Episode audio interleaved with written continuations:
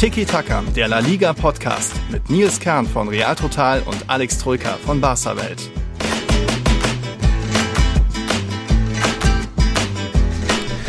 Will denn keiner Meister werden? Will auch keiner mal absteigen? Das, es passiert irgendwie nichts in der Liga. Keine Entscheidung oben, keine Entscheidung unten. Hallo, ich bin der Nils von Tiki Taka.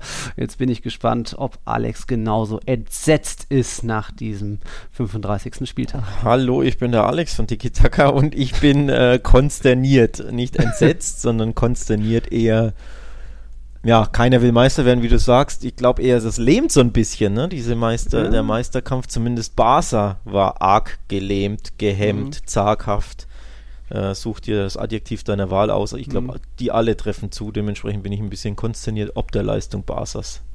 Ja, irgendwie. Äh, wobei ich dich ja eigentlich direkt loben muss, dir mal wieder Hut ziehen, Respekt zollen Warum? muss zu Was Beginn dieser Folge. Du hast ja beide Topspiele unentschieden getippt. Ja, ja, also, ja war irgendwie gedacht. zu erwarten, ähm, ja, ganz ehrlich. Ja. War zu erwarten, dass da zu viel taktiert wird und äh, Sevilla natürlich stark, also die sind brutal schwer zu knacken. Dazu mhm. Real diesen, ähm, ja, den Nackenschlag gegen Chelsea. Dementsprechend war das für mich ein Unentschieden und ja. Mhm. Barca hätte es natürlich gewinnen können, aber Atletico ist halt auch einfach bärenstark, wenn die verteidigen wollen. Und dass Atletico mit dem Unentschieden leben kann, konnte man auch vorhersehen. Dementsprechend waren das für mich zwei Unentschieden-Tipps. Ja, ja.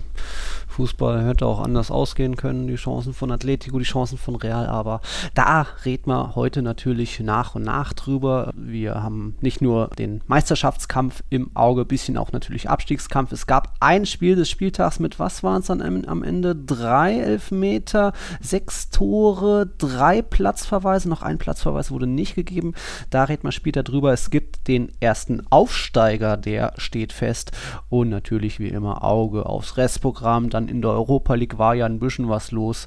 Ähm, was haben wir noch? Ähm, keinen neuen Patreon. Das muss sich natürlich ändern bis nächste Woche. Da haben wir eine neue Sonderfolge, so um den 18., 19. rum. Nehmen wir wieder auf, sprich zeitlose Fragen über uns und was es sonst so noch rund um nicht unbedingt Spieltagsgeschehen gibt. Da könnt ihr euch auf eine Patreon-Exklusivfolge einstellen. Wer nicht weiß, was das ist, da haben wir schon drei aufgenommen. Die kann man sich immer wieder anhören. Gibt es aber nur eben für unsere Patreons unter patreon.com slash tiki-taka-podcast. Nächste Woche, wie gesagt, nehmen wir auf. Es kamen ein paar Fragen. Sinan, Marcel, unser Hey und der neue Simon, die haben sich gemeldet. Mal gucken, wie wir das hier nach und nach einstreuen. Es geht um Ramos und generell Umbruch und so weiter. Aber fangen wir doch direkt an mit dem 0-0, oder? Ja, fangen wir an mit dem 0-0. Ja. Ja, es bleibt dabei, seit 2006 kein Atletico-Sieg mehr im Camp Nou. War schon auch vielleicht irgendwo ein bisschen vorherzusehen. Jetzt ist zumindest in der Hinrunde der Fluch gebrochen. Simeones erster Ligasieg über Barca. Aber im Camp Nou, hm, weiß nicht, ein bisschen mehr investiert hat natürlich Atletico, aber auch da kann man, glaube ich, sagen, erste Hälfte ging klar an Atletico, zweite ja. war dann schon auch Barca, ein bisschen ja. besser im Spiel. Wenn Dembele doch irgendwie ein guter Kopfballspieler wäre, dann wär, hätte ja, Barca mhm. wahrscheinlich jetzt, wären die jetzt Tabellenführer. Ja. Aber nee, verrückte Szenen auf beiden Seiten. Ja, leistungsgerechtes Unentschieden ähm, sehe ich schon auch so. Erste Halbzeit war Atletico besser, Barca hatte da überhaupt keine Kontrolle, vor allem nach der verletzungsbedingten Auswechslung von Busquets ähm, mhm. ja, im Mittelfeld ging die Kontrolle völlig ab. Da hätte Atletico, also da fand ich Barca erschreckend, wirklich erschreckend. In der zweiten Halbzeit haben sie es dann kontrolliert und hinten raus hast du dann schon auch gewusst, okay, Atletico zittert jetzt immer mehr, hat Angst um, um ihren Punkt, den wollen sie dann haben. Dementsprechend Entlastung gab es dann kaum noch von Atletico und dann hinten raus kann es Barca wirklich machen, aber verdient wäre es nicht gewesen, muss man auch ja. ehrlich zugeben. Von daher leistungsgerechtes 0-0 1-1 hätte es natürlich auch ausgehen können, dann wäre, glaube ich, auch, ähm, wäre es auch gerecht gewesen. Aber mhm. ja, unterm Strich, Atletico, glaube ich, war zufriedener mit dem Punktgewinn. Erst recht natürlich nach dem Ergebnis von Real Madrid. Aber ja, auch klar. während des Spiels, glaube ich, zufriedener. Barca hatte ja zu viel Angst, zu zaghaft. Ich glaube, mhm. Barca war deswegen so ängstlich, weil sie wussten, wenn wir verlieren, sind wir raus. Mhm. Das hat, glaube ich, ähm, ja, die Mannschaft ein bisschen gelähmt. Das war, glaube mhm. ich, der Hauptgrund, dass es zu vorsichtig angegangen sind, weil sie ja im Hinterkopf Angst hatten vor der Niederlage. Das ist meine These zumindest. Ja, und auch generell das typische Barca-Bild in Topspielen nicht ganz so viel zu riskieren und dann doch irgendwie vielleicht ein bisschen gehemmt zu wirken, ob das jetzt gegen Juventus im letzten Gruppenspiel war, in den beiden Klassikos. Ja, die hätten alle einzeln betrachten auch noch anders ausgehen können, speziell der zweite Klassiko, Hinspiel gegen Atletico, Hinspiel gegen Sevilla und so weiter, ähm, wo sich, ja, wo Kuman halt jetzt diesen Ruf hat, äh, Topspiele nicht entscheiden zu können, auch wenn das mal im Pokal gegen Sevilla im Rückspiel noch gereicht hat. Aber ja, kein Sieg für Barca gegen ja, die oberen zwei. Sevilla war es das Rückspiel, war es ein Sieg, ne? Immerhin, ja. Ähm, ja, ja, in, in Sevilla haben sie, haben sie gewonnen zu Hause. Ja. Äh, zu, äh, in, in der Liga, sorry, nicht zu Hause. In Sevilla haben sie in der Liga gewonnen.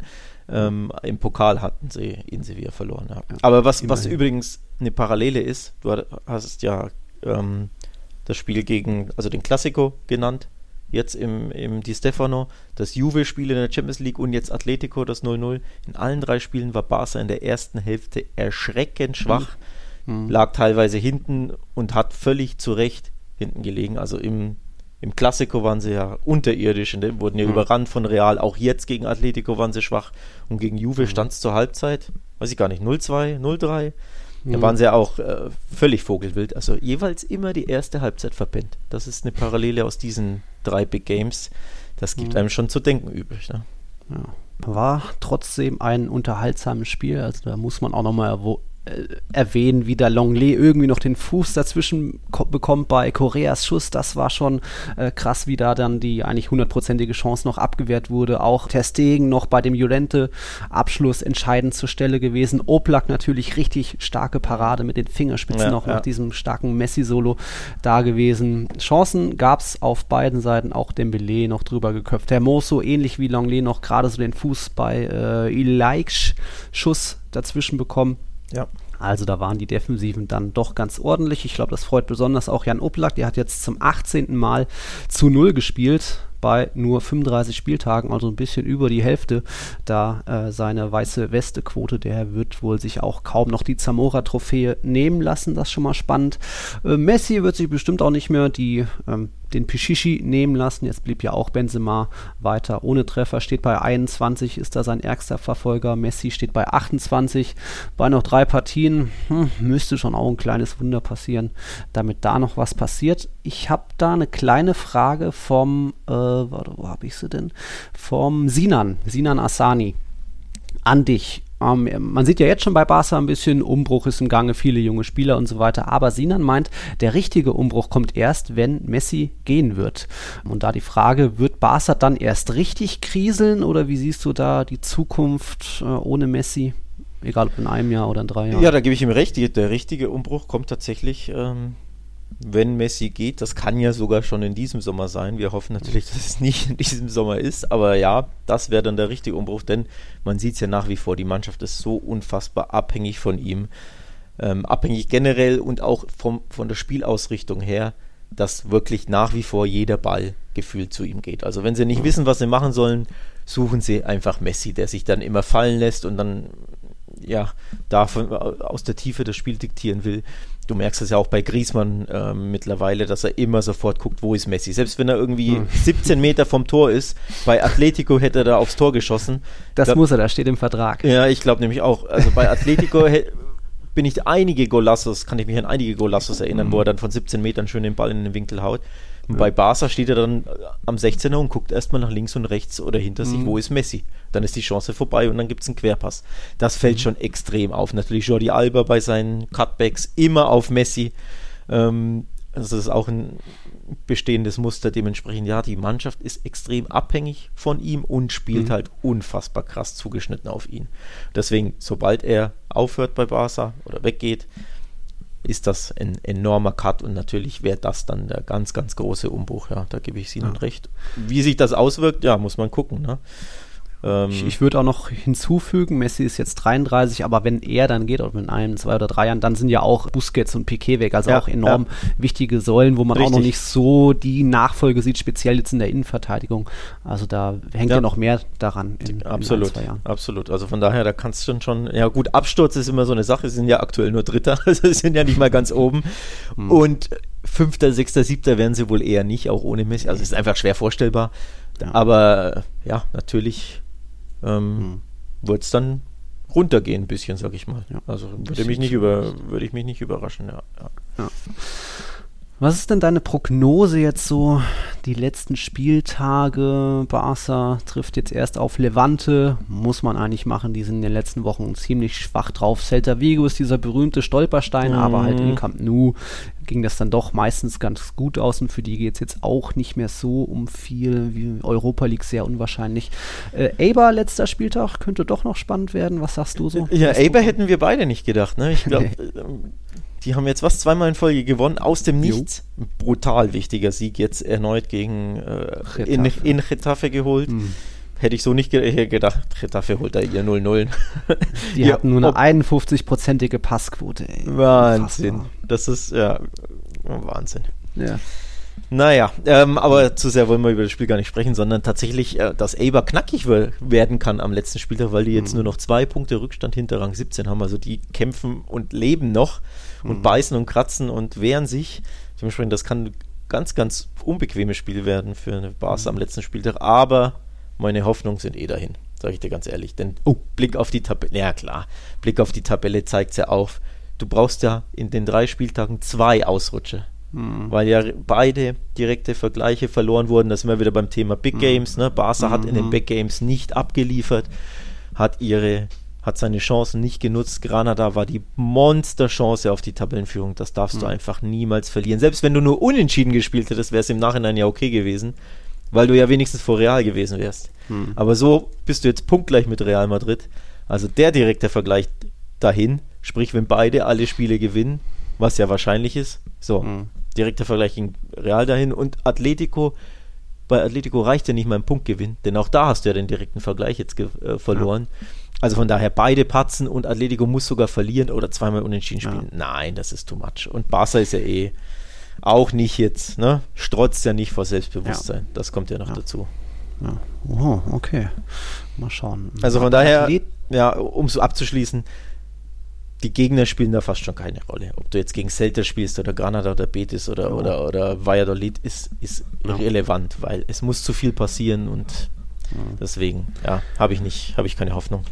Ja, aber alle drei, alle vier Mannschaften sind nicht so in Überform, dass das man stimmt. sagen kann, da werden jetzt auf jeden Fall noch diese drei restlichen Spiele gewonnen. Atletico jetzt als nächstes gegen Real Sociedad, ja. Osasuna, für die geht es jetzt eigentlich auch um nichts mehr, die sind gerettet. Real Valladolid könnte noch kämpfen oder wird bestimmt noch kämpfen ja, am letzten ja. Spieltag. Das glaube ich wird auch ein Stolperstein für Atletico. Hm. Weil da kannst du wirklich eigentlich prognostizieren, Valladolid wird bis zum letzten Spieltag da drin stecken und dann vielleicht reicht ihnen unentschieden, vielleicht müssen sie gewinnen. Mhm. Natürlich, wenn, wenn eine Mannschaft gewinnen muss, öffnet das ein bisschen ne, das Spiel und dann hat Atletico mehr Platz, aber es kann auch sein, dass äh, Valladolid unbedingt einen Punkt braucht und dementsprechend da die, äh, den 16er verrammelt und dann tut sich Atletico mhm. auch schwer. Also ich glaube, ein Monster-Stolperstein für Atletico Stand heute ist für mich dieses Valladolid-Spiel das letzte. Mhm. Ähm, natürlich auch schwer, auch Real Sociedad. Also da kann schon noch was passieren, aber mhm. wie gesagt, dadurch, dass Barca beide direkten Vergleiche verloren mhm. hat und ich einfach das Gefühl habe, es könnte eine Punktgleichheit geben am letzten Spieltag. Mhm. Ja. Sieht es einfach nicht gut aus. Sprich, da müssten von äh, Atletico und Real haben zusammen noch sechs Spiele, da müssten quasi drei mindestens verpatzt werden. Also Zwei von Atletico, eins von Real. Ja, oder Real spielt eins unentschieden und Atletico verliert ja. eins und Barca ja. gewinnt alles, das würde ja auch reichen. Aber ja, die Hauptsorge ist halt einfach, du hattest jetzt zwei Monsterchancen, hast beide verballert. Also wie viele willst du denn haben? Ne? Du hattest ja auch zwei Heimspiele. Du hast ja nicht ja. mal im Wander gespielt, wo du sagst, ja. wow, unentschieden. Ja gut, mhm. kann ich mit leben, schwer. Du hast ja sogar zu Hause gespielt. Ja. Also du hattest einen, ja, Matchball ist too much, aber halt eine, eine Monsterchance und mit Anpfiff hast du nicht gemerkt, dass die Mannschaft wirklich mhm. diese Chance am Schopfe packen will oder sich dessen bewusst ja. ist, dass sie einfach nur in Anführungszeichen gewinnen müssen. Ja, sondern sie hatten gefehlt. die, wir haben Pressestimmen auf Barca Welt, da sind einige wirklich sehr, sehr gute Pressestimmen dabei. Mhm. AS, Mundo Deportivo und Co. Die AS schreibt zum Beispiel, die Angst beherrschte Barcelona. Und das ist richtig. das habe ich auch so. Sie hatten einfach Angst zu verlieren. Und das mhm. ist ja nie ein guter Ratgeber in einem Spiel. Grüße an Atletico Madrid in der Champions League. Wir haben sie lange und oft und immer wieder dafür kritisiert, dass sie zu viel Angst, zu viel Respekt haben in, in solchen Big Games in der Champions League. Und genau das, was ich Atletico immer vorwerfe, hat jetzt Barca auch gemacht in dem Spiel. Anstatt dass sie es gewinnen wollen und die Chance wahrnehmen, hatten sie Schiss, es nicht zu verlieren. Denn mhm. anders kann ich mir die erste Halbzeit nicht erklären. Und das ist einfach, ja, du hast es eben einfach verspielt. Natürlich, du hast noch Chancen, aber ja, wenn du solche Chancen nicht nutzt, wie in diesen beiden Heimspielen gegen Granada und Atletico, dann hast du es irgendwo auch nicht verdient, ne? Muss man auch mhm. ehrlich sein. Ja, da kann ich jetzt nicht mehr so viel hinzufügen. Atletico bleibt eben jetzt in den letzten 15 Auftritten im Camp Nou ohne Sieg. Das war das fünfte Remis. Übrig bleiben da noch 10 Niederlagen. Bisschen zumindest mal wieder ein Punkt beim Kontrahenten geholt hat der FC Sevilla. Die haben 2008 das letzte Mal bei Real Madrid gewonnen, also auch schon eine ganze Weile her. Danach gab es nur noch Niederlagen, 13 Stück. Aber jetzt immerhin mal wieder ein Punkt für Sevilla und auch Lopetegis allererster Punkt gegen seinen Ex-Club für das äh, Duell, seitdem er gekündigt wurde bei Real. Drei Niederlagen, jetzt ja. das erste Unentschieden. Ja, äh, war irgendwie auch ein echt verrücktes Spiel. Also hat mich so ein bisschen dran erinnert an das 1-4 gegen Valencia. Es sollte irgendwie einfach nicht sein. Real Madrid ja, hat für stimmt. mich okay gespielt in der ersten Hälfte, gut gespielt in der zweiten Hälfte. Sevilla war da eigentlich nur am Reagieren, war aber am Ende cleverer, abgezockter, die wenigen Chancen genutzt.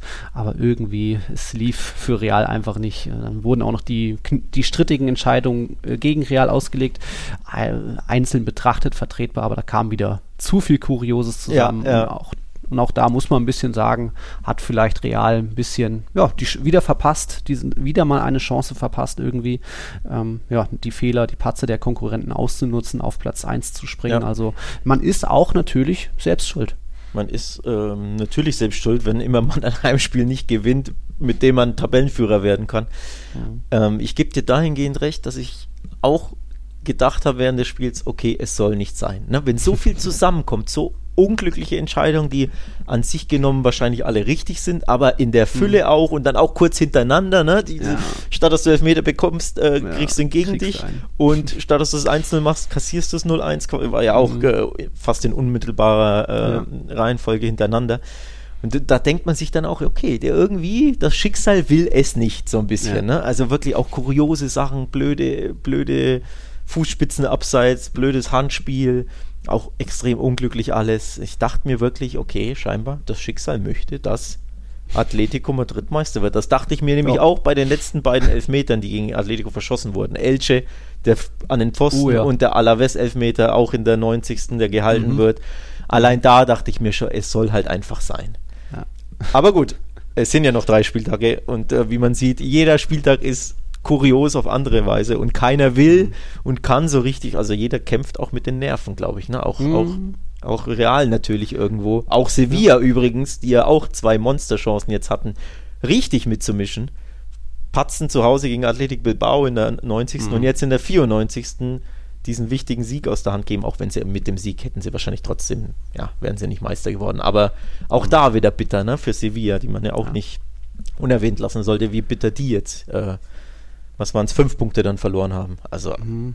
Schon kurios, ne? Ja. Nicht nur Kuman hat so gesehen eine Topspielschwäche, jetzt Lopetegui hat immerhin seinen siebten Punkt geholt gegen die Big Six in dieser Liga, also inklusive Bilbao und äh, Valencia. Da hat Real die meisten jetzt mit 20 Punkten, bei Barca sind es 15, bei Atletico 17 und Sevilla eben, ja, hat eben dann auch oft in den Topspielen nicht diesen Lucky Punch gehabt oder nicht all in gegangen, nicht das Glück am Ende. Jetzt, das war am Sonntag, war Glück dabei. Ähm, Worüber redet man jetzt? Äh, welche Aufreger? Das Abseitstor, ja, auch wenn das unglücklich aussieht im Standbild, ob da der Fuß irgendwie gefotoshoppt wurde. Ich hatte da schon in der, ich hatte schon in der Realgeschwindigkeit auch das Gefühl, oh, das wird nicht gegeben. Deswegen hatte ich jetzt gar keinen Tweet vorbereitet. Golasso. Hm, ich habe schon erwartet, dass das nicht anerkannt wird und das glaube ich war dann so okay. Es, äh, Otto Sola hat ja noch den Schritt nach hinten gemacht, so gedacht, oh fuck, ich bin zu und dann ja, ja, kam ja. eben der Pass. Also ja, ging so in Ordnung. Ging in Ordnung, aber es ist halt Pech ohne Ende, ne? Ähm, mhm. Wenn du da einfach nur mit dem Fuß entgegen deiner Bewegung ja. drin bist, so ein bisschen, dann stoppt er ja noch ab. Eine Millisekunde mhm. später ist er ja nicht im Abseits. Also auch da wieder, ne? Natürlich ist, ist es die richtige Entscheidung, aber es ist halt extrem viel Pech für Real Madrid, so ein bescheuertes Millimeter, Zentimeter Abseits ja. äh, da auszulösen. Und dann im Gegenzug eben, ne? Die, die Kiste mhm. zu kassieren. Ähm, auch das Handspiel, also der große Aufreger ist natürlich das Militao-Handspiel glaube schon auch, dass das acht von zehn Schiedsrichter so entscheiden, um ehrlich zu sein. Also mhm. natürlich ist es Pech und bitter, weil er in der Luft sich befindet und sich dann der Körper dreht. Mhm. Aber wenn der Arm so einen Meter weggestreckt ist, genau. Boah, hast du halt einfach wenig Argumente ein bisschen. Ja. Also ich sage jetzt nicht, der muss der unbedingt pfeifen und aber es ist halt ja, schon eher Elfmeter als kein Elfmeter, weil du halt ne, den da machst in der Luft ja. mit, mit, dem Arm weg, ihn natürlich auch klar berührst, klar abfälscht. Ja. Du hast da einfach bei sowas wenig Argumente. Also auch da wieder Pech, blöd, mhm. Unglück, aber halt nicht falsch. Ne? Ja gibt ja sogar, in der Wiederholung sieht man ja erstmal, dass Militao den Ball vorher an die Schulter geht, dann an die Hand. Dann ist es ja, glaube ich, nochmal eine neue Situation, dass es dann wohl nicht unbedingt geahndet werden muss. Es gibt sogar welche, die behaupten, dass Diego Carlos vorher noch mit den Fingerspitzen, der hat ja auch da sehr mhm. ausgebreitete Arme gehabt und dann noch den, den Ball mit den Fingerspitzen berührt, dass er sogar noch vorne dran gewesen sein soll. Das habe ich jetzt in der Wiederholung nicht gesehen, dass da der Ball irgendeine Richtungsänderung also sich anders dreht, aber das waren ja auch wirklich dann eine Zentimeter-Sache ja, zwischen sagen, ja. Carlos Fingerspitzen und Militaus Schulter und dann Militaus Hand. Äh, du sagst es, nimm die Arme nicht so hoch, egal wo du bist in der Luft im Strafraum, dann passiert da nichts. Also es ist dann auch für mich eher ein, ich würde nicht sagen 8 von 10 geben denen, sondern 7 von 10 geben ja, gut, denen. okay, okay. ja, diese Quatsch. Ähm, auch da wieder super viel Pech, dass es dann auf der Gegenseite auch noch Elfmeter gegeben hätte und man sich schon gedacht hat, oh ja, läuft doch. Endlich mal wieder eine Remontada von Real Madrid. Nee, schon am Anfang erstmal das 0-1 statt das 1-0 und dann auch noch das 1-2 statt das 2-1. Verrücktes Spiel. Da siehst du aber auch, wie nah Glück und Pech in diesem dramatischen Titelkampf beisammen sind. Ne? Mhm. Also auch auch für Sevilla natürlich, haben wir ja eh schon erwähnt, auch bei Barca dieser Oblak-Safe, ne? Wie viele Torhüter, den haben wir ja gar nicht erwähnt, dieses Messi-Dribbling. Das wäre mhm. auch ein typisches Messi-Tor, eins der schönsten Top 5, Top 10 Tore von ihm aller Zeiten gewesen und dann in so einem Spiel auch noch. Mhm. Und dann fischt den Oblak um den oder fingert den um den Pfosten herum. Also auch dieser mhm. Save, ne, diese Millimeter, die da entscheiden, entscheiden im Nachhinein über einen Titelkampf oder eben den ja. Belais-Kopfball, ne, die, die Monsterchance. Also es hängt an wirklich so ja, mhm. an Millimetern, an Zentimetern, an, an ja, entscheidenden kleinen Details dieser Titelkampf, mhm. der so dramatisch ist, oder eben an so einem blöden Handspiel und eine Wahrentscheidung, ne, die halt in die eine statt in die andere Richtung geht. Also ich glaube, so dramatisch, ich kann mich gar nicht erinnern, wann war der Titelkampf zuletzt so dramatisch? Wahrscheinlich äh, 2006. Unter Capello, ne? Da in ja, den Schlussminuten. Tamudasso im Camp Nou. Tamudo ja. hat äh, Espanyol da oder Barças äh, Titelträume zerschossen mit Espanyol und im ja. Gegenzug, wer war es? Van Nistelrooy oder wer hat das Tor gemacht? Ich weiß schon. Äh, Reyes. Reyes. José Antonio Reyes. Ja. Aber Van Nistelrooy war ein Spieltag vorher, oder? Auch ein spätes. Ja, da gab es einige Remontadas. Also ich glaube, 2007. Ja, ich glaube zuletzt so spannend, dramatisch. Ich meine, es kann ja noch in die Richtung gehen mit so einem 90-Minute Tor in den letzten drei Spieltagen, aber es ist schon jetzt unfassbar dramatisch. Und ja, ja aber irgendwie haben auch alle mit den Nerven zu kämpfen, ne? Wie mhm. du schon auch sagst. Keiner will Meister werden. Ich glaube, mhm. auch die Saison ist schlaucht natürlich mit diesen, mhm. ja, was waren es, drei Monate am Stück englische Wochen. Das, ich glaube, das mhm. schlaucht schon auch mental und körperlich nach wie vor. Also so kommt eins zum anderen. Ne? Ausfälle. Ja. ja. Deswegen ist es so ein Schneckenrennen aktuell. Hm, Atletico hatte ja noch Ende Januar viel Glück, dann ist das Glück plötzlich weg gewesen, da gab es diese unglückliche Levante-Niederlage. Jetzt haben sie es so gesehen ein bisschen wieder. Es waren ja sogar drei Elfmeter, die die letzten Gegner äh, nicht verwandelt haben also ja, ich glaube, die konnten schon auch da ganz gut mit dem Punkt leben. Das Restprogramm bei Real. Jetzt geht es zuerst nach Granada, nach Bilbao und dann letzter Spieltag gegen Villarreal. Natürlich auch alles potenzielle Stolperfallen, auch wenn es jetzt für Granada nicht mehr um so viel geht. Europa League so gut wie unmöglich. Bilbao hat noch so ein bisschen letzte Hoffnung, aber bei fünf Punkten Rückstand glaube ich da auch nicht mehr. Und meine Hoffnung ist eher, dass Villarreal am letzten Spieltag sagt, äh, wir haben in drei Tagen zufällig das wichtigste Spiel unserer Vereinsgeschichte, das Europa League-Finale, wir schon heute mal den Gerard und den Paco und den Raul Albiol und den äh, Pau Torres und, und, und, und, und, dass da vielleicht Real am letzten Spieltag zumindest im Gegensatz oder im Vergleich zu Barca gegen Eber und Atletico gegen, gegen Valladolid, dass es da vielleicht Real ein bisschen einfacher haben könnte. Aber ja, so verrückt wie die Saison ist, wird wahrscheinlich in den nächsten beiden Spieltagen schon noch irgendwer rausfliegen ja. aus dem Titelrennen. Aber ich das ist ein guter Punkt. Ich glaube nämlich auch, ich wusste gar nicht, dass drei Tage später das Europa League-Finale ist. Jetzt, wo du 26. sagst, sollte das stimmen, ich werde das jetzt nicht nachprüfen, ich glaube jetzt einfach mal, sollte das stimmen, äh, ja, wird aus diesem vermeintlich schweren Villarreal-Fixture ein ziemlich leichtes, denn ich glaube schon auch, dass die dann natürlich, jo. selbst wenn sie jetzt nicht fünf Spieler schon, wie du es äh, aufgezählt hast, aber sie werden natürlich mit dem Kopf komplett ja. beim Europa League-Finale sein. Ja. Ähm, natürlich spielt Keiner auch. Äh, auch die Tabelle noch eine, eine Rolle, wo sie dann tabellarisch sind, ob sie dann irgendwie mhm. noch abrutschen können oder, ne? Aber ja, ich glaube, das ist. Also ich glaube, das schwerste Spiel definitiv für, für Real Madrid ist das Spiel in Bilbao. Mhm. Denn wie unbequem die sein können, selbst wenn es um nichts geht, hat einfach Atletico gemerkt vor, was waren es, zehn Tagen. Ja, ja und Sevilla. Hätte ich echt nicht, und Sevilla natürlich, klar, ja. ähm, hätte ich echt nicht gedacht, dass sich da äh, Atletico, also dass sie da sogar verlieren. Hm. Ich hätte ja gedacht, dass sie gewinnen, aber niemand unentschieden. Weil ja. einfach der Atletico zu Hause, wenn die Bock haben, wenn die einfach merken, ja, wir wollen den jetzt eins auswischen, warum auch nicht, mhm. ja, dann, die sind, können so unbequem zu Hause sein. Deswegen, ich glaube, für Real ist das das schwerste Spiel. Nichtsdestotrotz mhm. sage ich drei Siege Real Madrid. Ja, ja na, ist eine Lotterie. Ja. Aber da du ja ein bisschen besser bist bei den Tiki-Taka-Tipps, nehme ich das mal so an, dann wird es wohl auch passen. Ja. Also wie gesagt, am ehesten noch in Bilbao ein Unentschieden. Ansonsten, ja, also Granada, den, den Fehler, den Barca macht, da lege ich mich jetzt fest, den macht Real Madrid nicht. So dämlich wie Barcelona ist Real Madrid gegen Granada nicht. Die Mannschaft, nicht. für die es um nichts geht, die aber auch nicht mal, also die sind ja nicht mal angriffsstark, so wie Celta zum Beispiel, finde ich einen viel größeren Stolperstein, mhm. weil die halt einfach offensiv so gut sind, ne? Aspas kann dir immer einen einschenken. Die können gut mit dem Ball umgehen, die können gut kontern, die haben gute Offensivspieler. Da kannst mhm. du, wenn du gewinnen musst, musst du hinten ein bisschen aufmachen. Dann kann dich Celta immer erwischen. Aber mhm. Granada, da sehe ich das normalerweise nicht. Deswegen finde ich es ja umso fahrlässiger, dass Barca just gegen die verloren hat, nachdem sie sogar geführt hat. Mhm. Ja. Also das darf dir im Leben nicht passieren und ich sage, Real Madrid ist nicht so dämlich.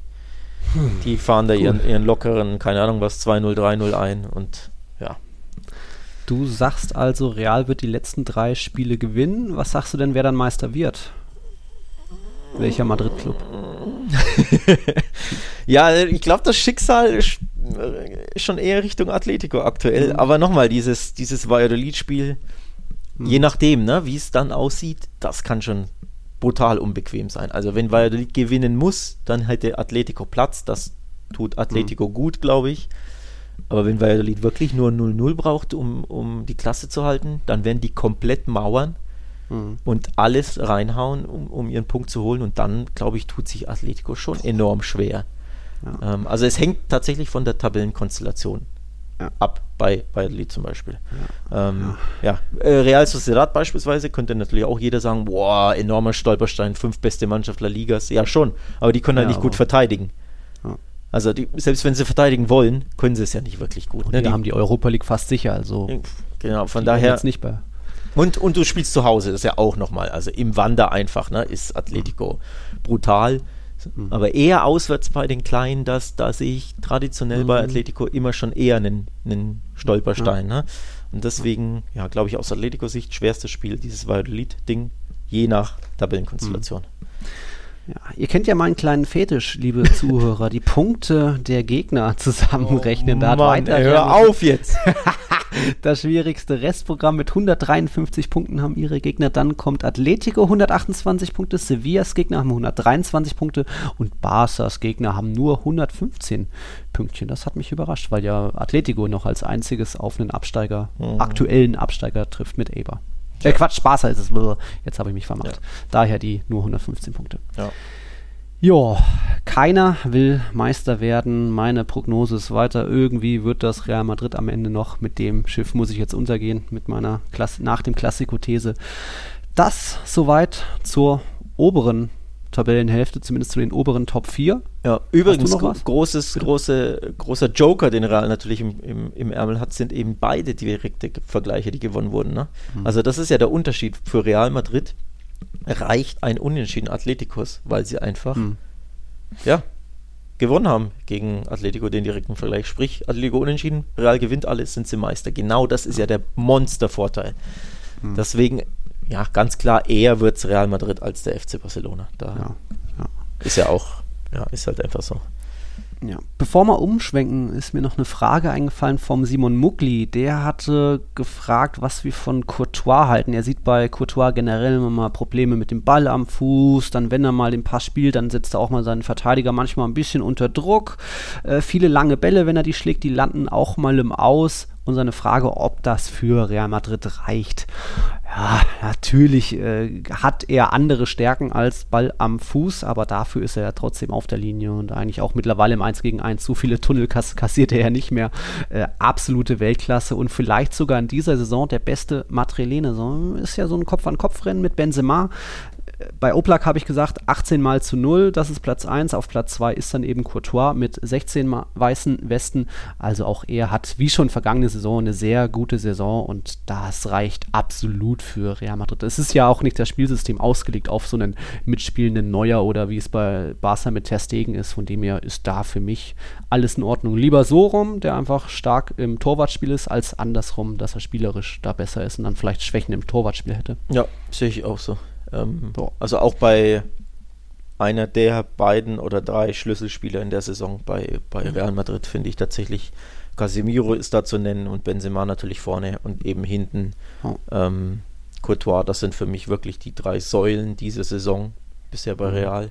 Heißt aber nicht, dass du mir hier bei unserer äh, Top 11 der Saison Courtois über Oblak stellen kannst. Ne? Da gibt es jetzt schon das Veto. Also Oblak ja. ist safe Torhüter ja. der Saison. Außer der schießt jetzt drei Eigentore irgendwie in den letzten. Außer, ja. Aber ich wahrscheinlich nicht mal dann. Ähm, also, aber nichtsdestotrotz, ne, Courtois wirklich eine ne brutal, äh, brutaler Rückhalt mhm. in der Saison für ein Real, das nochmal selten überzeugt hat. Und dann mhm. umso wichtiger ist eben so ein Torwart. Äh, natürlich auch ja. bei Atletico spielt das vor allem in der Rückrunde eine Rolle. Ne? Der Atletico mhm. hat ja nicht wirklich überzeugt in der Rückrunde in vielen Spielen, hatte aber eben hinten Oblak, der die wenigen Chancen oder Elfmeter dann pariert. Das ist einfach genau. brutal wichtig, so ein Rückhalt. Genau. Gut, wir waren oben, wir gehen nach unten, aber erstmal in die Pause. Bis gleich. Keiner will Meister werden, aber keiner will auch wirklich absteigen. Schon kurios, auf den letzten sechs Plätzen in der Liga gab es keine einzige Veränderung. Eber bleibt letzter, Elche bleibt vorletzter. Trotzdem haben manche ja irgendwie gepunktet. Jetzt Eber, du hast es gesagt, zum zweiten Mal gewonnen. Erst 3-0 gegen Alaves und jetzt 1-0 in Retafe gegen einmal wieder eigentlich katastrophales Retafe, das sich kaum Chancen zusammengespielt hat. Am Ende waren es trotzdem mehr im, im, Verhältnis 10 zu 7 für Retafe, das Abschlussverhältnis. Aber am Ende musste natürlich was her, ein Handelfmeter. Maximovic auch ein bisschen Red Bull verleiht Flügel gespielt in der Luft äh, mit dem Ellenbogen da eben aktiv zum Ball gegangen. Und ja, in der Schlussphase dann Ebers Recio noch das 1-0 gemacht. Eber bleibt letzter, aber jetzt sind es plötzlich nur noch zwei Punkte bis zum rettenden Ufer. Verrückt. Müssen wir unsere Thesen, unsere Voraussagen, Vorhersagen revidieren bezüglich Tja. Eber. Wir haben ja beide gesagt, boah, das, das ist fix, die steigen ab. Hm. Jetzt schauen wir blöd aus der Wäsche. Gut, sie sind immer noch letzter, aber trotzdem, ne? nur noch zwei Punkte. Ja. Ähm, Restprogramm von denen da unten haben wir jetzt nicht parat, oder? Das, wär, das würde mich jetzt interessieren, aber das kriege ich jetzt mit einem Klick nicht schnell hin. Ähm, also Aber nochmal, Bars am letzten Spieltag ist klar, aber gegen wen spielen denn die dazwischen? Das gucke ich jetzt, das gucke ich jetzt trotzdem aus Neugierde nach, denn ich würde nach wie vor trotzdem irgendwie sagen, ah, hm. es wird nicht reichen. Nee, Betis und äh, Valencia. Betis, ja, okay, also Betis ist natürlich brutal schwer. Valencia kannst du auf jeden Fall schlagen. Mhm, äh, Chaos Club da, äh, mhm. absolut launisch ohne Ende. Wobei im Mestalla sind sie einfach brutal stark. Ich mhm. glaube, zehn Spiele nicht verloren, irgendwie so. Nee, Bars haben sie ja verloren, aber davor, äh, davor ja. waren es acht oder so und jetzt ja wieder gewonnen. Also im Mistaya sind die schwer zu knacken, aber so eine launische Mannschaft, die mal Bock hat und mal nicht, da kannst du mhm. schon was holen. Betis ist natürlich schwerer, weil die um die Europa League spielen. Und dann Barca, puh, würde ich mir jetzt nicht so viel ausrechnen. Mhm. Schauen wir mal. War auf jeden Fall spannend, dieses Duell äh, Getafe gegen Eber, weil es die beiden schwächsten Teams der Rückrunde waren. Getafe bleibt bei elf Punkten aus der Rückrunde, Eber jetzt immerhin zehn geholt. Valladolid hat ein Pünktchen noch mehr mit zwölf in der Rückrunde geholt und da gab es jetzt gegen Valencia auch eine ziemlich kalte Dusche. Das Abschlussverhältnis war 6 zu 19, aber das Spiel ging aus 3 zu 0. Da wirkt wohl mal wieder die Magie vom alten, neuen Interimstrainer. Ich glaube, es ist jetzt das neunte Mal, dass Voro äh, als fester Trainer oder Interimstrainer da Valencia trainiert. Und ja, er hat irgendwie das richtige Mittel gefunden, um Maxi Gomez mal wieder zu motivieren. Der war rund um die Halbzeit da zweimal wichtig zur Stelle, ist 2-0 gemacht. Ähm, Valladolid war eigentlich ganz gut im Spiel, aber Valencia dann doch abgezockt und jetzt dann doch auch eigentlich fast mathematisch sicher, dem fehlt nur noch ein Punkt, um nicht doch noch abzusteigen. Also da das Minimalziel so gesehen so gut wie erreicht. Ob es da jetzt unbedingt Woche gebraucht hätte oder nicht doch äh, Javi Gracia hätte das hätte weitermachen können. Naja, das sei mal dahingestellt. Sei mal dahingestellt. Ich habe mir jetzt doch mal ein paar Restprogramme angeschaut, weil mich das interessiert hat. Mhm. Kurios, Eibar und Huesca fast das gleiche. Also auch Huesca spielt noch gegen äh, Sevilla und Valencia. So, jetzt kommt's, pass auf, Elche spielt jetzt nächste Woche Monster-Abstiegskracher gegen Deportivo Alaves. Also hier 19. gegen 16. und die beiden trennen zwei Punkte. Mhm. Also Monsterspiel, dann gegen Cadiz, die sind gerettet und Athletic Bilbao letzter Spieltag. Ja, schon noch was drin, sag ich mal so, für, ähm, für Elche. Aber jetzt kommt's. Mhm. Real Valladolid, um Gottes Willen. Via Real, Real Sociedad, Atletico Madrid. Uff, das ist schon heftig. Ouch. Also ich meine, klar, Via Real kannst du schon auch schlagen, und, ja. aber auf dem Papier, ne? Das ist das Schwierige. Das ist das Schwierige, würde ich auch sagen. Gegen den ersten, gegen den fünften und gegen den sechsten noch spielen müssen. Also da kannst du Danke. ja auch mit null Punkten rausgehen oder sagen wir mal mit einem oder mhm. zweien. Mhm. Und ich fürchte, die jeweilige Ausbeute, null, ein oder zwei Punkte, wird nicht reichen für Valladolid. Also ich glaube, Valladolid tippe ich als Absteiger. Hm, ja, hat sie ja Hab schon zu Saisonbeginn. Ich hatte zu Saisonbeginn Eber, eben neben Wesker und Elche. Wir hatten beide Wesker und Elche. Und du eben noch Valladolid. Ja, der Ronaldo-Club vielleicht ist auch eher dieses Jahr fällig, aber Wesker und Elche sind jetzt auch nicht so in Form. Wesker hat ja noch ganz gut gespielt am Wochenende, teilweise mal wieder Golasso von Rafa Mir mal wieder. Bin gespannt, wo der nächste Saison spielt. Der gehört eigentlich auch irgendwo Europa League in die Richtung aber es sollte trotzdem mal wieder nicht sein. Es wurde verloren beim FC Cadiz. Die Andalusier sind da jetzt auch mathematisch offiziell, äh, Glückwunsch, gerettet, bleiben in La Liga. Und dann, was hat man noch? Äh, Richtung Abstiegskampf erstmal nichts mehr, ne? Nee. Ich gucke auf. Meinst du, Retafe kann da noch komplett unten reinrutschen? Ich meine, ganz ehrlich, wenn es einer verdient hätte abzusteigen, dann Retafe. Also wirklich, Eigentlich, ja. die hätten es wirklich verdient nach dieser Grottensaison, die die spielen. Also mhm. die enttäuschen ja von Spieltag zu Spieltag wieder mehr. Das ist ja wirklich unglaublich. Ja. Ich muss nochmal wiederholen, nur jeder zweite Pass kam an. Ja, die wenigste, wenigste Tore La Ligas übrigens. Die haben es wirklich geschafft. Mhm. Noch weniger als Eber, die ja ewig die wenigsten Tore hatten. Aber nee, mhm. also unfassbar mit hier Kubo, mit Alenia, also Spieler ja. von Real und Barca in ihren Reihen. Mhm. Für mega Geld eingekauft vor, vor der Saison. Letztes Jahr fast, also das Jahr davor Europa League Teilnehmer. Letztes Jahr bis am letzten, mhm. vorletzten Spieltag ja auch mhm. um ein Haar die Europa League äh, geschafft. Und jetzt spielst du so eine Gurkensaison. Die spielen noch gegen Celta, Levante, Granada. Also drei Mannschaften, für die es um mhm. überhaupt nichts mehr geht. Mhm. Vier Punkte Vorsprung. Normalerweise sagst du schon, ja, das muss reichen. Vor allem, weil ja, da so viele Mannschaften noch dazwischen sind. Ne? Also wenn sie nur vier Punkte hätten und sie wären 17., hätte, hätte ich schon gesagt, okay, vielleicht mh, hm, geht noch was. Und mhm. dadurch, dass Alaves und Valladolid ja auch noch als Puffer dazwischen sind, kann ich mir das nicht vorstellen. Hm. Leider. Leider. ja, mal schauen. Also nicht unverdient wäre es absolut. Ja. Aber da muss dann doch noch ein bisschen was passieren. Wir sind euch noch das Spiel des Spieltags schuldig.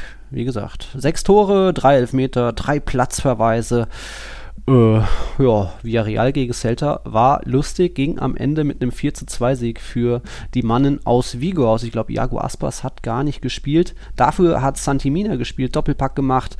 Und ja, ich, ich weiß nicht, wie man das Spiel wirklich zusammenfassen kann. Es war viel geboten. Äh, es war viel geboten. Am besten auf The Zone anschauen, die Highlights. Denn ja. es gibt mindestens drei strittige Szenen, die kann man auch komplett andersrum entscheiden. Mm. Ähm, ich würde zwar nicht so weit gehen, um zu sagen, alle drei sind falsch, aber zumindest bei einem, nämlich dem, äh, was der zweite Elfmeter für, für Celta, dieses vermeintliche Foul, da würde ich mhm. sagen, das ist für mich eine Fehlentscheidung. Das war für mich kein Foul.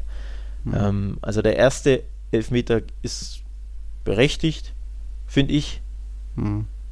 Die rote Karte, die zurückgenommen wurde, auch strittig, wo, wer was, Araujo fliegt da rein mit wie ein ja, mhm. säbelt da rein, aber er, du, ja. aber er will, glaube ich, eher so den Ball irgendwie so, oder die Flanke, die, die er antizipiert, blocken. Deswegen springt er mit den Beinen da auf ja, gefühlt ein Meter Höhe rein. Also ich erwischt ihn nicht, von daher, das finde ich zum Beispiel korrekt, dass er die rote, die er direkt gegeben mhm. hat, zurücknimmt. Also da war Intervention mhm. für mich korrekt. Handspiel, das letzte für Vireal kann man, finde ich, auch geben, weil er, mhm. er er nimmt zwar die Arme erst hinter den Rücken, aber macht dann diesen hm. Ententanz da, ne? mit, dem Ellbogen, mit dem Ellbogen so raus. Also macht dann ja schon trotzdem den aktiven, ja. die aktive Bewegung, nämlich Ellbogen raus. Natürlich wird er wieder aus einem Meter angebolzt, ne, diese Flanke. Hm. Aber einfach dadurch, dass er aktiv diesen Ellbogen nochmal rausnimmt, finde ich, kann man den schon auch geben. Hm. Oder vielleicht sollte man ihn auch geben, also auch nicht falsch. Aber diese eine Elfmeter für, für ähm, Celta zum, was war es, drei, das dritte Tor, glaube ich, war es auf jeden Fall, wenn ich mich nicht täusche. Mhm. Das war für mich falsch. Also da ist eine minimale Be Berührung, die nicht, für mich nicht mhm. mal existent ist, wirklich. Ähm, Oh, nicht so. Mendes, ne, in der, was war 45. plus, hat mhm. Mendes ja den, das 3-1 war es genau. Das war für mich eine komplette Fehlentscheidung. Also da, ja. Also es war viel geboten in diesem Spiel. Viele ja, äh, hat sie jetzt schon gesagt, diese Szene, äh, Asenjo, der Tote von Villarreal, dass der auch einen Elfmeter verschuldet hat, weil er irgendwie ja, zusammenprallt mit dann ja. dem gegnerischen Angreifer. Buh, Hatte ich jetzt unterschlagen, ja, stimmt, gegen San, äh, der Santimina Elfer. Ne, Im Endeffekt, klar ist es so ein bisschen äh, ein Crash, ne? So ein Autounfall, mhm. zwei, also der, der, ich weiß nicht mehr, welcher Spieler von Celta es war, rauscht mhm. da natürlich rein, will den Kopfball, ist in der Luft und in der Luft räumt ihn Asenjo ab. Ja, aber er räumt ihn halt schon auch komplett ab, ohne den Ball mhm. zu spielen. Und das kannst du halt als Torwart irgendwo auch nicht machen. Also auch den Elfmeter mhm. verstehe ich halt, weil er bolzt mhm. ihn halt völlig um. Natürlich beide springen okay. rein, aber ja, als Torwart kannst du halt einen, einen Stürmer, Angreifer, da nicht komplett abräumen in der Luft, wenn du nicht mal den Ball berührst. Das geht ja mhm. auch nicht. Von daher auch den Elfmeter verstehe ich. Der, der Song-Kommentator fand den falsch. Ich finde schon, dass du den geben kannst, mhm. vielleicht sogar geben musst. Also keinesfalls eine falsche Entscheidung für mich, okay. wenn du da jemanden so abräumst. Also ja. Bisschen Ab Farbe wurde auch noch ins Spiel gebracht. Villarreal hat sich eben oft benachteiligt gefühlt. Da wurden dann zwei Ersatzspieler äh, der rote Karton gezeigt, so rund um den Halbzeitpfiff kurz davor. Und auch in der Schlussphase noch Facundo Ferreira noch mit einer harten Grätsche reingesprungen in den Gegenspielern, da auch noch dann gelb-rot gesehen. Vorher hatte, äh, oder da hatte dann Gerard Moreno eben noch den letzten Elfmeter verwandelt zum 4 zu 2. Er wurde erst geschont, auch äh, Alcacer auf der Bank, Coquelin, Bakker, äh, Torres haben alle eine Pause Pause bekommen von Emery, denn unter der Woche wurde eben Geschichte geschrieben. Man hat es zum ersten Mal in ein internationales Finale geschafft. Europa League-Finale jetzt am 26. Mai gegen Man United. Erstmal verdienter Einzug. Da war dann auch von Arsenal zu wenig, eigentlich, würde ich mal so sagen. Und, Glücklich und äh, verdient, hätte ich jetzt gesagt. Weil hier ein, zwei Pfostenschüsse waren ja, glaube ja. ich, dabei ne, von Arsenal. Ja. Und Arsenal war ja das eine Tor. Also das lag ja schon mm. irgendwo auch ein bisschen in der Luft. Aber mit Blick aufs Hinspiel, dieser lächerliche Elfmeter, den Arsenal gewonnen, äh, bekommen hat, also sprich, das Hinspiel hätte für meine Begriffe 2-0 enden müssen und dann reicht ja. das eine Tor nicht. Von daher, ja, unterm Strich 180 Minuten gesehen, finde ich auch verdient ähm, für Villarreal und natürlich für La Liga eine tolle Geschichte, denn das Doppel-Premier League-Finale wurde verhindert. Ne? Mm. Das will doch keiner außerhalb der Insel, dieses ja. äh, jeweilige englische Finale. Gott sei Dank. Ja. Wobei es mir für Arsenal leid tut, weil der Verein leidet ja seit vielen, vielen Jahren. Hm. Champions League-Teilnahme äh, so endgültig verpasst, Chance auf Titel verpasst, aber ja, wie gesagt, verdient ja. für Villarreal, fand ich. Und tolle Geschichte ja. für die natürlich. Endlich europäisches Finale. Ja, da muss man äh, oder sagen, dass es mir auch viel Respekt und ein bisschen Angst auch einflößt, äh, wir haben ja ein bisschen, oder ich habe ein bisschen kritisiert im Sommer, äh, Karriere hat so eine gute Saison mit Villarreal gespielt, eben auf, äh, was war es, Platz 5 geführt mit gutem Fußball. Ja, und dann wird er entlassen, damit Una Emery geholt wird. Ja, der Europa League-Experte. Und jetzt steht er schon wieder im Finale. Also Mission jetzt schon erfüllt gegen United sind natürlich die Chancen überschaubar. Ja. Aber das ist schon eine heftige Geschichte eigentlich, dass es Emery direkt da ins Finale schafft und man in La Liga ja auch noch gut dabei ist, Platz 6. Ja. Also so gesehen ja, richtig stark. Aber wenn du auf die Gegner schaust, sie Ja. hatten schon den leichtesten Weg ins Finale. Okay. Also Arsenal, klar, der schwerste Brocken im Halbfinale, wobei auch dieses Arsenal ja kein Bro Brocken mehr ist. Was sind die Mhm. Zehnter in England irgendwo so? Also es ist ja ein völliges Mittelmaßteam geworden. Der Name ist natürlich Hochglanz und klingt weiterhin nach europäischen äh, Nächten und Champions League, aber Arsenal ist ein Mittelmaßteam in England. Und die anderen Gegner waren Dynamo Zagreb, Dynamo Kiew, RB Salzburg, Karabakh, Sivasspor und Tel Aviv. Also ganz ehrlich, ne, da kann man schon auch mal ins Finale kommen als Ja, ja, fünf, sechs beste Mannschaft der Ligas über Jahre hinweg, das sind sie ja. Also von daher, ne, das, so schwer war es auch nicht. Natürlich Hm. super geil für den Verein, endlich ein europäisches Finale, Hm. aber der Weg dahin war halt schon auch ja, machbar, sage ich mal. machbar. Ja, wie gesagt, 26. Mai geht's da gegen United. Was können wir da in Prognose sagen? Das könnte wehtun. Das, ja, Manchester ganz klar der Favorit für mich. Also ähm, selbst es kann natürlich eng werden und Villarreal hat Chancen, klar, Hm, aber Manchester sollte die bessere Mannschaft sein und eigentlich ja. Ja. Aber wer weiß, so ein früher Handelfmeter, den es ja ab und zu mal gibt, zumindest in La Liga. Oh ja. Ja, oder irgend so ein, ne? Keine Mannschaft kriegt mehr. Wo habe ich die Statistik? Ich glaube, Waren's schon ich glaube, Villarreal, zwölf Elfmeter schon bekommen. ja, die kriegen Keine gerne mal einen Elfmeter, Villarreal, oder wissen, wie sie ihn schinden Ja. sollen. Kann man Ja. so ist, natürlich auch ist so eine nennen. Stärke. Ja, ist einfach eine Stärke, ja. Wobei jetzt sind sogar 13 Elfmeter. Wobei auch äh, Manchester United kriegt, glaube ich, in England die meisten. Ne? Der Kollege Bruno Fernandes, der weiß schon auch, wie man einen Ja. Elfmeter A schießt, aber B auch schindet. Ja. Ähm, von daher, ja, die Elfmeterkönige, wer weiß. Passend, es könnte ja ins Elfmeterschießen gehen. Das wäre ein passendes Roundup, ne? Ja, Für mal dieses gucken, ob Spiel. Moreno und, und Fernandes da jeweils fünfmal schießen dürfen. Alright, ich habe noch ein, zwei Fragen offen. Eine geht direkt an mich vom Sinan, die stelle ich mir mal selbst.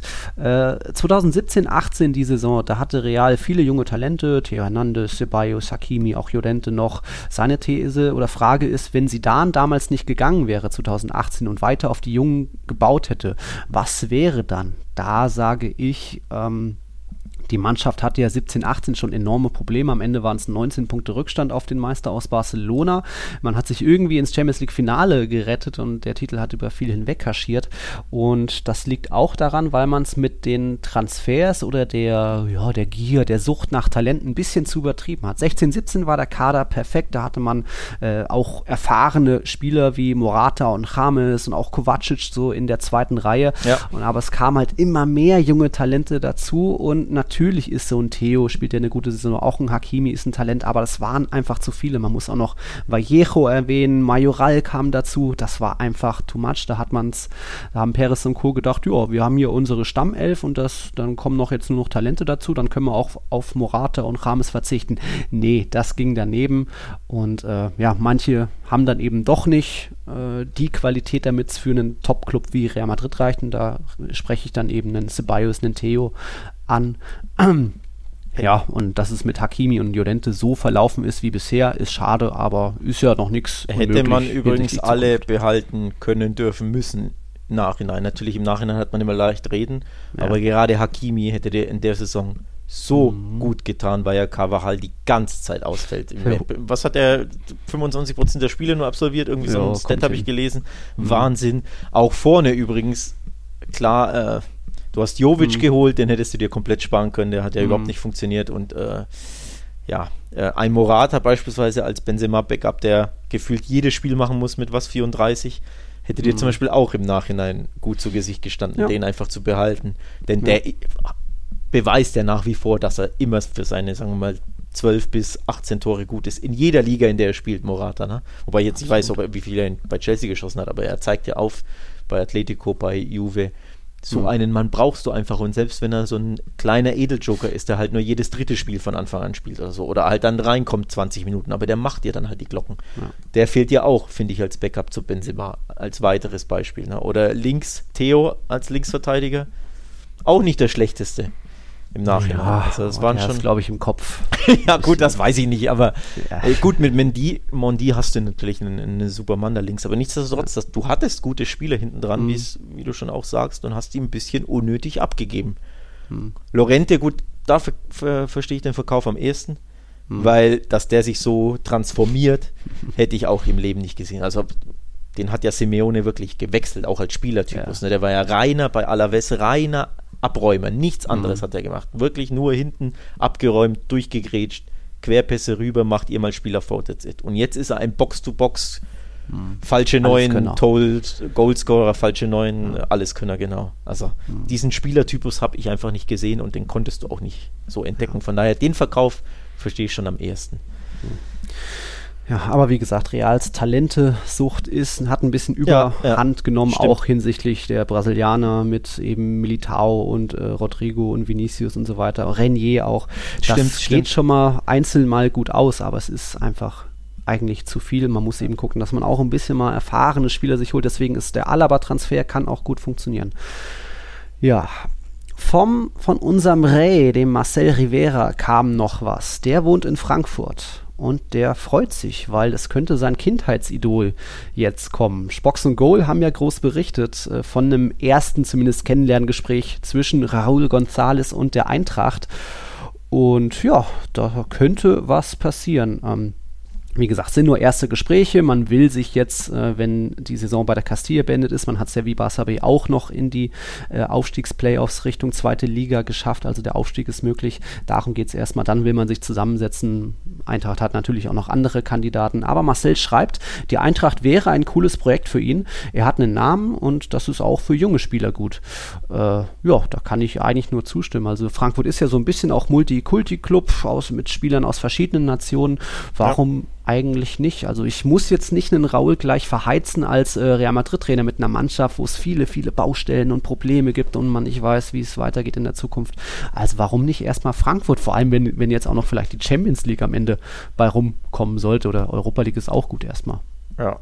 Ja. ja. ja gut, zu Raul kann ich jetzt zu seiner Leistung als Trainer oder zu ihm als Trainer kann ich nicht sagen. Ich schaue ja keine Castilla-Spiele. Ja. Ähm, von daher ja, maße ich mir da keine Einschätzung an, ob es A der richtige Schritt für ihn wäre, ob es B mhm. der richtige Schritt für den Verein wäre. Also ob er ne, die, das mitbringt, was, was äh, die Eintracht sich da wünscht, etc., kann ich, kann ich und will ja. ich nicht einschätzen. Was ich aber interessant finde, ist so eine kleine Anschlussfrage, die ich jetzt spontan an dich stelle. Oh. Sollte Real Madrid keinen Titel gewinnen in der Saison, also die Meisterschaft verpassen, bleibt dann sie dann über den Sommer hinaus überhaupt? Äh, meine Prognose ist seit Monaten, seit Herbst schon, egal ob es ein, zwei oder null Titel gibt, Zidane wird im Sommer freiwillig gehen, wird die Zeichen der so. Zeit erkennen. Und dann hättest und du ja nämlich eine Vakanz. Ne? Darauf ja. wollte ich nämlich hinaus, dass ja. du sagst, okay, dann bräuchte ich einen. Und sollte Raul wirklich dieses super mega Monster-Talent sein, mhm. was ich wie gesagt nicht einschätzen kann, nee. aber dann kannst du dann schon aus Real Madrid-Sicht sagen, okay, mhm. einen Schritt weiter denken, verpassen wir die. Also gibt es Signale, dass sie dann aufhört, oder vielleicht will ja auch der Verein, dass er aufhört, mhm. das kann ja auch sein, wenn man sagt, ja hier, Saison ohne Titel ist nicht hinnehmbar und wir waren nicht gut, auch fußballerisch, wir brauchen einen Schnitt, mhm. dann könnte man vielleicht den Blick auf Raul zuwenden, ja. ne? Weiß ich ja nicht, kann ja sein. Also erstmal, Perez wird einen Sidan niemals feuern, niemals entlassen. Ähm, da ist man ja trotzdem noch irgendwo zufrieden mit der Arbeit über, nach so vielen Verletzungen und jetzt auch, man ist die Mannschaft mit den meisten Elfmetern mit gegen sich und so weiter, dass man trotzdem noch da ins Halbfinale und jetzt auf Platz zwei ist, das ist ja trotzdem noch so gesehen erfolgreich mit einer Mannschaft, die so viele Probleme hat. Äh, Sidan, glaube ich, wird wie 2018 selbst erkennen, äh, die Mannschaft braucht einfach wieder andere Impulse, ich kann irgendwie die Talente nicht so weit bringen, wie es ist, die, die alten Spieler sind satt. Er ist halt eben auch so ein bisschen dieser Kumpel Trainer. Das heißt nicht, dass er keine anderen Systeme beherrscht, sondern dass er halt doch noch zu viel in dem Isco, in dem Marcello sieht. Äh, auch, ja, er fordert ja auch bei Ramos noch die Vertragsverlängerung, aber sieht er eben nicht, dass es da auch andere oder Gegenargumente gibt. Also ja, ein neuer Trainer würde, glaube ich, Real Madrid gut tun, das sage ich ja seit Herbst. Und er wird da freiwillig vielleicht gehen, weil er vielleicht auch sieht, oh, in, in, bei der französischen Nationalmannschaft könnte oh. vielleicht was frei werden. Das ist ein interessanter Tipp. Ja, den finde ich gut. Deschamps, wenn Deschamps nach der EM geht. Ja, ja. Oh, Aber das kann ich hinsichtlich, mir vorstellen. Hinsichtlich Nachfolge, äh, Pochettino, Marcelino, äh, Ten Hag, Nagelsmann, die sind weiter vom Markt oder haben teilweise verlängert. Allegri ist frei, aber der könnte dann ja. nicht zu Juve zurückkehren, wenn, ja. also kann ich mir gut vorstellen, ohne dass ich jetzt bei Juve nah dran bin, aber ja. Wenn, kann ich mir Ich glaube, da wird Pil äh, Pirlo könnte auch frei werden im Sommer. Jo. Oder Gattuso noch. Ja. Nee, wenn, dann wäre vielleicht für, für, mich vielleicht doch spannend, warum nicht irgendwie, wenn, wenn man schon was, was ganz Neues, Revolutionäres versuchen will, junger Trainer, warum nicht mal in Granada anklopfen? Martinez, der jetzt einfach auch eine zweite richtig gute Saison mit dem Ex-Aufsteiger Spannend, Er hat noch nichts gewonnen, er hat noch keinen richtigen Namen. Aber, aber das ist, wollte ich gerade sagen, das ist kein Paris-Signing. Die als Paris, Paris, Paris holst du nicht den, äh, weiß ich nicht, neun, den Coach des neun Platzierten, einfach nee. der ja eine Saison in der Euro, Europa League gespielt hat, sonst nicht nirgends gespielt, also international ja, keine. Ne? Beide Erfahrung. Male im Pokal weit lange dabei gewesen. Mit nee, nee, absolut. Dass er einen ja. fantastischen Job macht, oh, ja. steht außer Frage. Aber ich sage nur, dass es, ich sehe nicht, dass Perez so einen, so einen Coach da holt. Also das stimmt. Das kann ich mir das einfach stimmt. nicht. Am ehesten noch den Kollegen Lopetegui wenn der nicht schon da gewesen wäre. Also, dass sie, ne, dass sie da ja. sagen, wow, der macht mit ja. Sevilla so einen tollen Job, ja. dass man, das wäre eher ein Signing, wenn, aber der war halt schon da, das wollte schon entlassen. Aber das von der, von der Kragenweite könnte ich mir schon eher der vorstellen. ist schon verbrannt. Genau, genau. Da hast du recht. Ähm, ja. Ja. Gut. Haben wir es schon. Ich glaube auch. Ähm, ich muss noch? noch? die Tipps erwähnen. oh ja, dir, bitte. Ja, ich, ich, hatte ja vorhin schon gesagt, Respekt für die beiden Topspieltipps. Der Spieltag, ich habe mich verzockt. Du hast oft richtig gelegen. 5 zu 1 geht es an dich. Das heißt jetzt 159 zu 144. Jawohl. Ich habe verloren. Ich äh, akzeptiere meine Niederlage und gratuliere jetzt schon. Jetzt schon. Ja. Kern wirft das weiße Handtuch wohlgemerkt, die weiße das Fahne. Ist ja literally gesehen. Ja. 15 Punkte Rückstand jetzt. Mit ja. einer Manita. 5-1. oh, ja, die tut weh, ne? Hier. Leider können es die weh. Zuhörer nicht sehen, wie ich gerade die Hand hier hochhalte. Ins Gesicht von Nils Kern. Die ja? tut immer weh. Die fünf Finger aller Gerard Piquet. Ja, ja es ist ja. noch nicht entschieden, aber äh, es ist, ja, ja. Es wird nicht, nicht leichter ne? an ja. drei Mal gucken, was heute Abend noch passiert. Äh, Betis gegen Granada. Ich habe unentschieden getippt. Du hast auf Betis Sieg getippt. Mhm. Hm, ich habe da noch meine Hoffnung auf äh, Martinez, den Granada-Trainer. Nee, das dürfte durch sein, das Rennen. Oben ist noch nichts durch im Meisterschaftskampf. Unten auch noch nicht, weil keiner irgendwie will. Jetzt, liebe Leute, englische Woche. Es geht weiter Schlag auf Schlag. Dienstag Barca bei Levante. Mittwoch Sevilla empfängt Valencia und Atletico empfängt Real Sociedad. Und Donnerstag dann Real in Granada. Das spannend. Am Wochenende geht es dann weiter. Dann eben mit, ja, beide Sonntage sind dann die Spiele parallel die wichtigsten.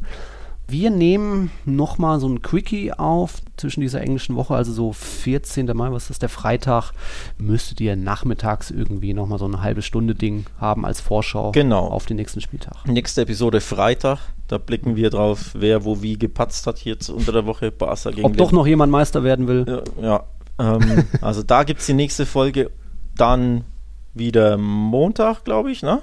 Müsste, ja. Montag wieder und dann eben in dieser Woche Patreon-Sonderfolge. Also schickt uns unsere Fragen, liebe Patrons. Wer, wer Fragen schicken möchte, aber kein Patreon ist, tja, wisst ihr, was ihr zu tun habt?